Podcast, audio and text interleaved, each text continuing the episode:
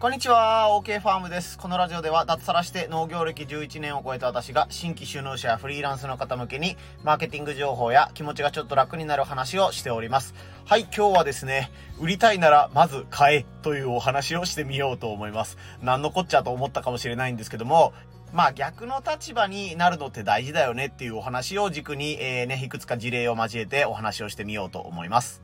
今日のポイント3つです。体験してみないと気づけない。自分にもできるかもと思える、諦めもつきやすい、この3つでお話を進めていこうと思います。えー、ね、あの皆さんそれぞれビジネスをやってらっしゃる方でしたら、ね、自分の商品をどうやって相手にね、売るかというね、お話を、えー、テーマでね、自分の商品のことと向き合ったりしてると思います。そしてね、えー、なるべくなら、え高い価格で売りたいというふうに思ってらっしゃる方が結構多いんじゃないかなと思います。農家で言うとね、自分の野菜に付加価値をつけて販売する。その、そうすることによってスーパーよりも高い値段で商品を買ってもらうということがね、えー、一つの目標というか、まあこれから直販をやるなら必ずこの付加価値、付加価値という言葉はね、あの嫌というほど耳にするんじゃないかなと思います。まあそういった時にね、えー、どうすればその付加価値をつけれるのかとか、その仕組み作りができるのかということを考えるというかね、自分でシミュレーションしていくことが、えー、重要な要素になってくると思います。まあ同じようにね、あの、ブロガーをやってらっしゃる方とか、YouTuber をやってらっしゃる方とかでもね、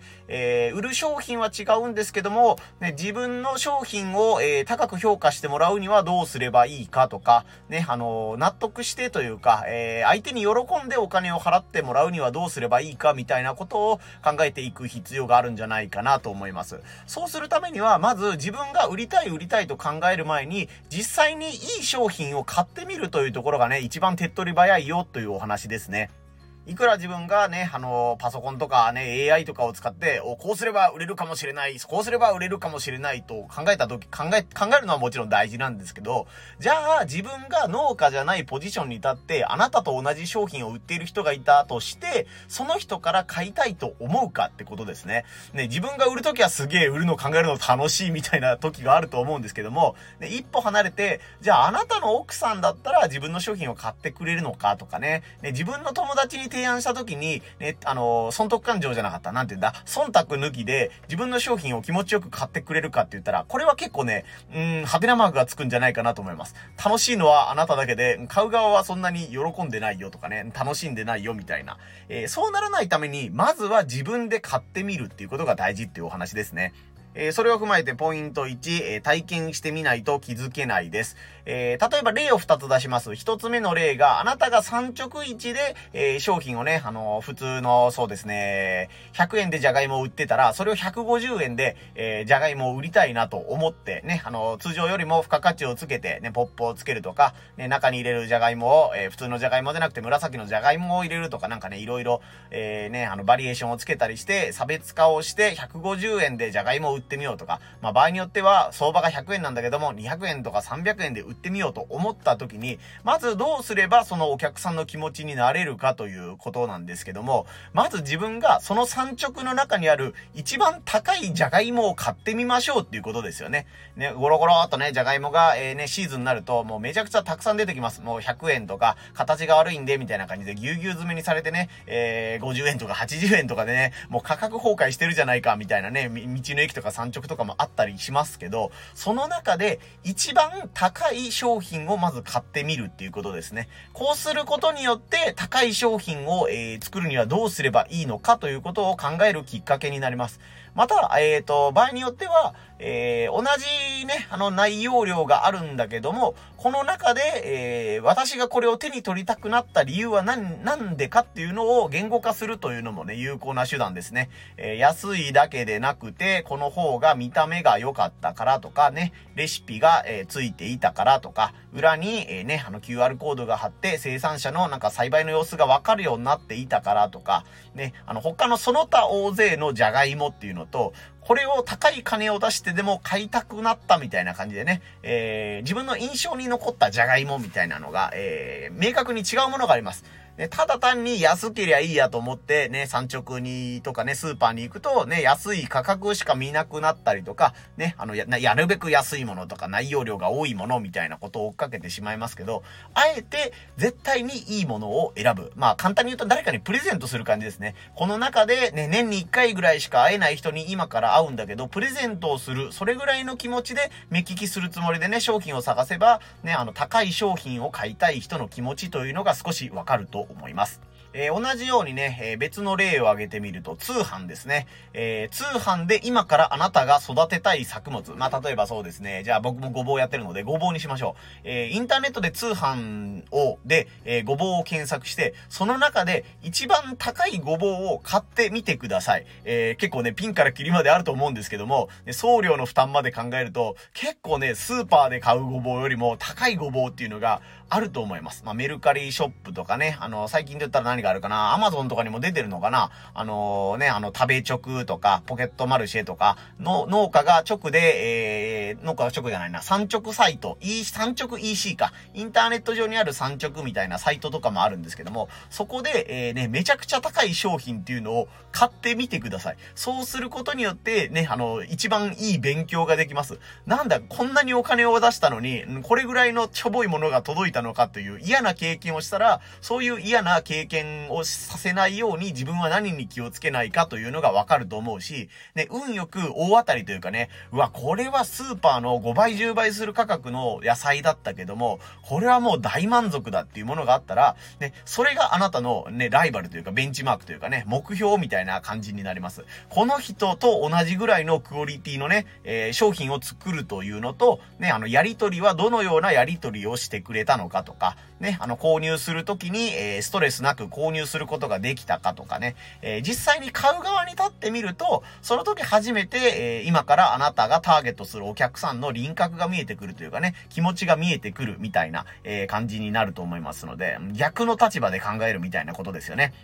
まあ、これが、えー、実際に買わずに、ね、あの、そこまで想定してできる人が、まあね、経験が豊富な人だったり、えー、本当に経験なしでできる人はもうセンスというかね、天才というか、なんかそういう部類になるんじゃないかなと思うんですけども、まあ、人の気持ちがわかるとか、ね、マーケティングスキルが強いという人になると思うんですけども、えー、何も予備知識がない状況で、相手に高いものをね、あの高付加価値をつけて高いお金を払ってもらおうっていうのは、結構スキルがいることです。それはもうね、直でね、あの自分の商品を出しても安いものから売れていくっていうね、経験をしたことが、えー、ある方だったらすごくわかると思います。たかが50円値上げしただけで、もう自分の商品は全然売れなくなっちゃうみたいなことがね、野菜業界だったらもう往々にしてあるので、まず自分がお客さんの立場にね、え、立ってみるということが、えー、今後のビジネスを加速していく上で重要じゃないかなと思います。これが、えー、体験してみないと気づけないということですね。で、二つ目なんですけども、自分にもできるかもと思えるということについて紹介していきます。まあ、ぶっちゃけた話、まあ、特に野菜なんかで言うと、ね、あのこの野菜は、えー、500円、100円で売っていますというものに対して、自分はこだわってますので500円にしていますというね、えー、お金を実際変えたりとか、送料を負担してくださいとかいうね、えー、売り方をして、えー、価格を上げていくということになると思うんですけども、ぶっちゃけた話ですね、商品そのもののクオリティは、えー、あんまり差がないというか、まあ確かに、イチゴで言ったらすごい甘いねとか、ね、キャベツなんかで言っても、ね、雪の下で育てたから普通のと糖度が全然違うんですよ、みたいな、商品そのものに特徴があるという場合もあるんですけども、とはいえ、その金額差にはならんだろうというものが、え、世の中ほとんどです。言ってみたら、自分がこの価格で売りたいんですけども、買ってくれる人はいませんかというのに、え、自分できっちりね、宣言しないとその価格では売れないという感じですね。えー、自分が、いや、ここまでの価格をつけたら売れないだろうというふうに思ってビビっちゃって、その価格をつけれないから、その価格でね、えー、売れなくて安売りをせざるを得ないということなんで、キャベツ1個1000円ですって言っても、それにね、飛びついてくれる人が、えー、世の中にいるかもしれないという、え、ことを知ってもらいたいなという感じですね。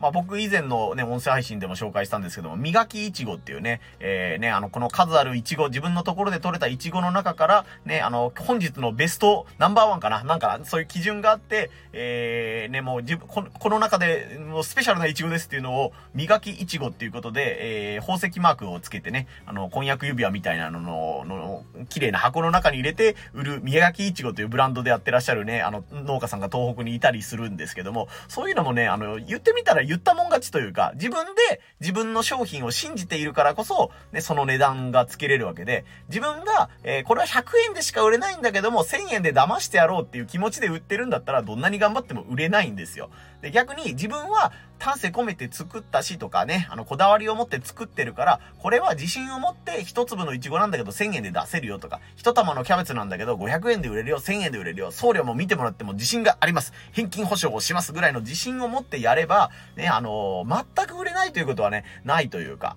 そそれを求めてるお客さんに出会えるかどうかというね、課題はありますけど、自分が信じた価格に共鳴してくれる人がいれば、えー、ね、あの、高い価格でも商品は売れるということを知ってもらいたいという感じですね。なので逆にそれを自分でお客さんの立場になって、ね、あのー、一本、1000円のごぼうとか、ね、い、い、一つが一玉、1000円のキャベツみたいなものがあったら、それをね、買ってみてください。それを買った上で、あ、なんかこの人にはかなわないなというものがあったんならね、あのー、自分には売れないと思うんですけども、いや、この内容だったら自分にもできるかもしれないっていうふうにね、えー、思えると思います。なんかその、やっぱ普通のスーパーで買うよりも、えー、きめ細かい対応をしてくれるなとか、ね、あの場合によってはね、過放送とかで嫌がる人はいるかもしれないですけども、やっぱ送られてくる箱も高級感があって、えー、気持ちがいいなとか、ね、あの親戚家族にプレゼントで送れるぐらいの内容だなっていう風に気づけたらですね、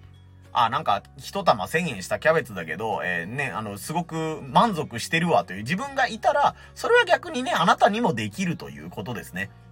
なので、えー、自分のね、商品が付加価値をつけて高い値段で売れるかどうかわかんない、えー、ね、不安という人は、ね、高い商品を買ってみてください。意外と、あ、ここだけこうしてみたら高い価値でも自分も売れるかもしんないなっていうことで、えー、自信がつく場合もあると思います。これが二つ目の自分にもできるかもと思えるという話でした。えー、今お話しした二つ目のポイントと逆ですね。三つ目のポイントが諦めもつきやすいということですね。えー、自分で実際にその高い商品を買った時にですね、うわ、これはもう自分は勝てないわと、もう味も違うわ、見た目も違うわ、もうあの箱とかのこだわりもすごいわとか、ね、あのメールで注文したりとかしてからの対応もすごいきめ細かいわとか、ここまで自分は手をかけられないというふうに思ったら、ね、高付加価値での販売というのは諦めた方がいいというか、えー、負担が、ストレスが多くて、それどころじゃないということにも気づけると思います。ね、あのー、高付加価値で売るというためには、ね、あのー、いろいろ方法ありますけども、えストーリー性をつけるとか、ね、自分の思いを相手にしっかり伝えるとか、えー、目に見えないところでね、やっぱり野菜の栽培以外に頑張っているみたいなことも多いと思います。まあ、さっき言ったブロガーとか YouTuber の方でも同じですけど、ただ自分が記事を書くとか、えー、ね、あのー、面白いものを作るというだけじゃなくて、それを伝えるためにね、努力をしているとか、気づきにくいんだけど、自分が売る側に立ってみたら、あ、この人ここめっちゃ頑張ってるなっていうポイントに気づけるようになると思うんですよね。それを見た時に、うわ、すごい、自分もやってみようと思うのが、いや、これは叶わないわ、僕には無理だわ、というふうに思えるかっていうので、えー、見切りがね、早くつけれるんじゃないかなと思います。なので、えー、さっき言った例で言うと、えー、僕は通販は無理だわ、ということに気づいたら、通販は無理だから対面型のイベントに参加して付加価値をつける方向に行こうというふうに、え切り替えが早くできるかもしれませんし、そもそも付加価値をつけてやるのがもうめんどくさいわということに気づいて、ね、市場出荷、市場に出したりとか、か農協に出荷したりとかいう、従来のスタイルの方が自分には合ってるわっていうことで、もう未練がなくなるというかね、もう高付加価値、高付加価値、直販をしないといけないと思ってたけど、いや、やっぱりこれはやめた方がいいみたいな感じで、ね、諦めもつきやすくなるかなというふうに思います。これ結構ね、いろんな業界であるんですけど、まあ自分自身も気をつけないといけないんですけども、やっぱりあの、キラキラした風に見える人って、その、やっぱい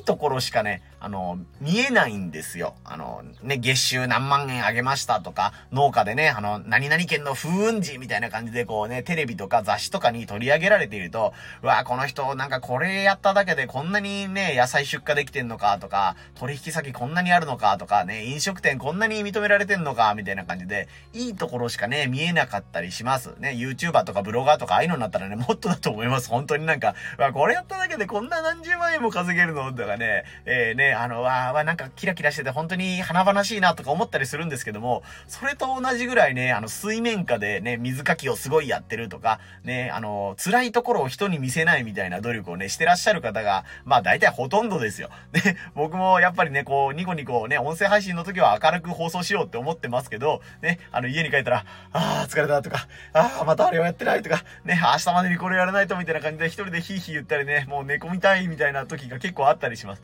ね、僕ですら、ね、あの、小さな農家の僕ですらこうなんだから、キラキラしている人なんかもね、もうよっぽどですよ。もうあの、眩しい反面その人の、えー、誰にも言えない闇みたいな、えー、部分があったり、孤独なね、あの、誰にも相談できないみたいな部分があったりすると思うので、ね、あのー、やっぱりキラキラしている人ほど、ね、大変なことを頑張っててるんだろうっていうことがあったりすると思うので、まず自分がそれを買ってみたりとかね、そのサービスを受けることにより、えー、大変さがわかるというか、ただ単にお客さんとして買うんだったら、ああ、気持ちよかった、ありがとう、また買うわ、みたいな感じになるかもしれないんですけども、これを今から自分がやるかもしれないという目線でね、えー、サービスとか商品を買ってみると、その人の大変さというかね、影の努力みたいなのがめちゃくちゃね、あの、随所に散りばめられている。まあ、あの、その、その時は、な、大したことないな、これなら俺でもできるなと思うかもしれないんですけども、実際自分の企画をスタートさせようと思ったら、うわ、あの人実は分かんなかったけど、ここめちゃくちゃ大変なんだな、みたいなのに、気づけることもね、あったりすると思うので、え、今日は、え、売りたいならまず買えというテーマでね、え、自分が高い商品を売りたいなら、ね、実際に、え今ある、すでにある高い商品を買ってみようとか、